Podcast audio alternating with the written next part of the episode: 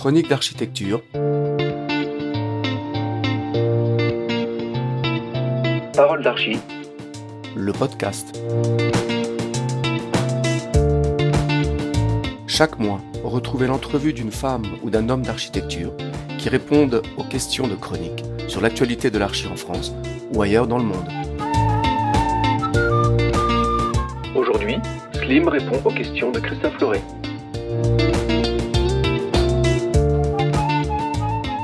Bonjour Slim, Bonjour Christophe. bienvenue dans Parole d'Archi, le podcast qui essuie les places. Ah, j'aime bien essuyer les plâtres.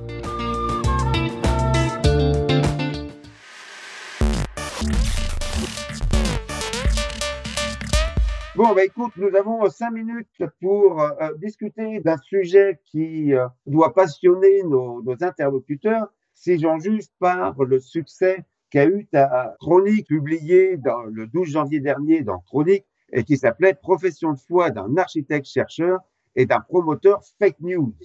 Cette chronique a donné lieu à un droit de réponse véhément, mais la question posée dans cette chronique, quelle euh, légitimité pour le discours quand il est question d'architecture, cette question demeure. Or, tu nous parlais d'un article qui était paru dans Libération. Les lecteurs de Libération ont pris pour argent comptant ce qui était écrit. Donc, comment déterminer la légitimité du discours quand il est question d'architecture, cher Slim? C'est une vraie question, surtout par les temps qui courent. Je lisais un livre assez intéressant d'une philosophe euh, qui s'appelle euh, Barbara Spinger, qui euh, intitulait La démocratie en pandémie. On pourrait exactement avoir le même titre, L'architecture en pandémie, ou le discours architectural en pandémie. Et en effet, pendant les périodes de crise, il s'avère que euh, beaucoup de gens trouvent la légitimité et donnent de la légitimité à leur discours, à part que, comme moi, comme d'autres aussi sûrement, je reste attentif à ce qui peut être dit, parce qu'il est important que concernant l'architecture, puisque je suis moi-même architecte, hein, et euh, concernant l'architecture, je reste attentif aujourd'hui, surtout quand on parle de logement, parce que euh, les acteurs du logement sont malheureusement, en tout cas du logement euh, que je défends, le logement social, hein, pour le nommer, sont peu nombreux dans la mesure où le logement, la construction du logement a été privatisée. Euh, en disant privatisé, c'est vraiment avec les lois successives depuis une quinzaine d'années, on a favorisé la construction du logement en général et du logement social en particulier par des promoteurs. La gestion d'une économie de projet a prévalu à un moment donné sur la qualité du logement. Le discours politique n'est-il pas légitime quand les politiques euh, font la loi Elan et plus tard la loi ASAP euh, Et tu le sais, euh, comme nombre d'architectes, qui sont des lois qui sont propres à détruire ou du moins à attaquer le statut de l'architecte et à réduire ses moyens. Mais les hommes et femmes politiques qui sont des élus de la nation ont-ils légitimité à en parler? Et si c'est le cas là, nous devons accepter les lois Elan et les lois ASAP.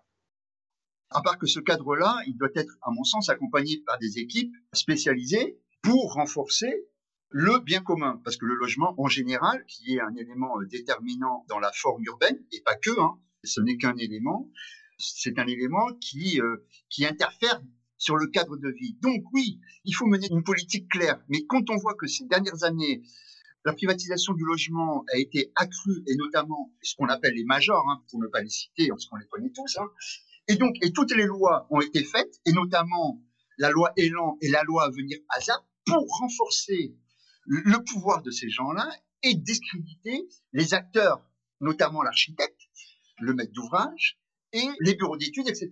Le dernier rapport qui a été rendu peut en témoigner hein, dans les propositions, dans l'analyse et dans l'élaboration et dans le, le questionnement justement euh, de ces sujets-là.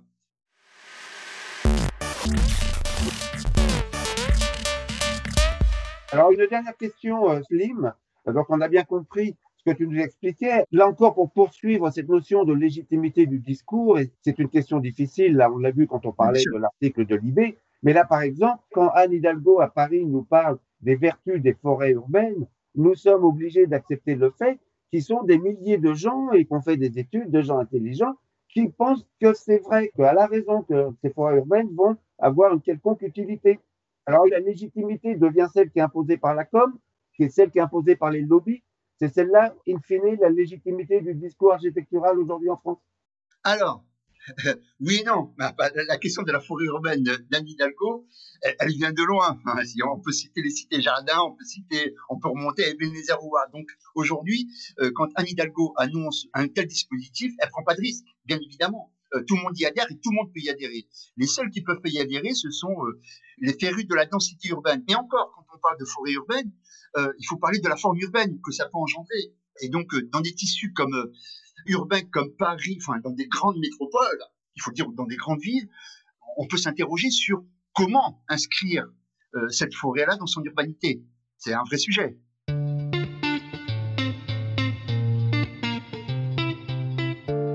En effet, merci. Et tu entends la sonnerie, euh, Slim euh, on l'a dépassé là.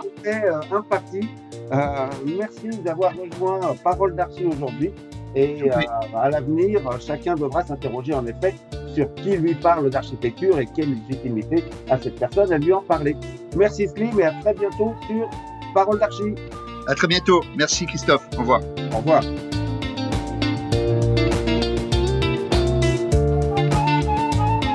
Retrouvez tous les mois le podcast de Chronique d'architecture sur notre site internet chronique au pluriel architecture.com et sur les grandes plateformes de podcast iTunes, Google et Spotify.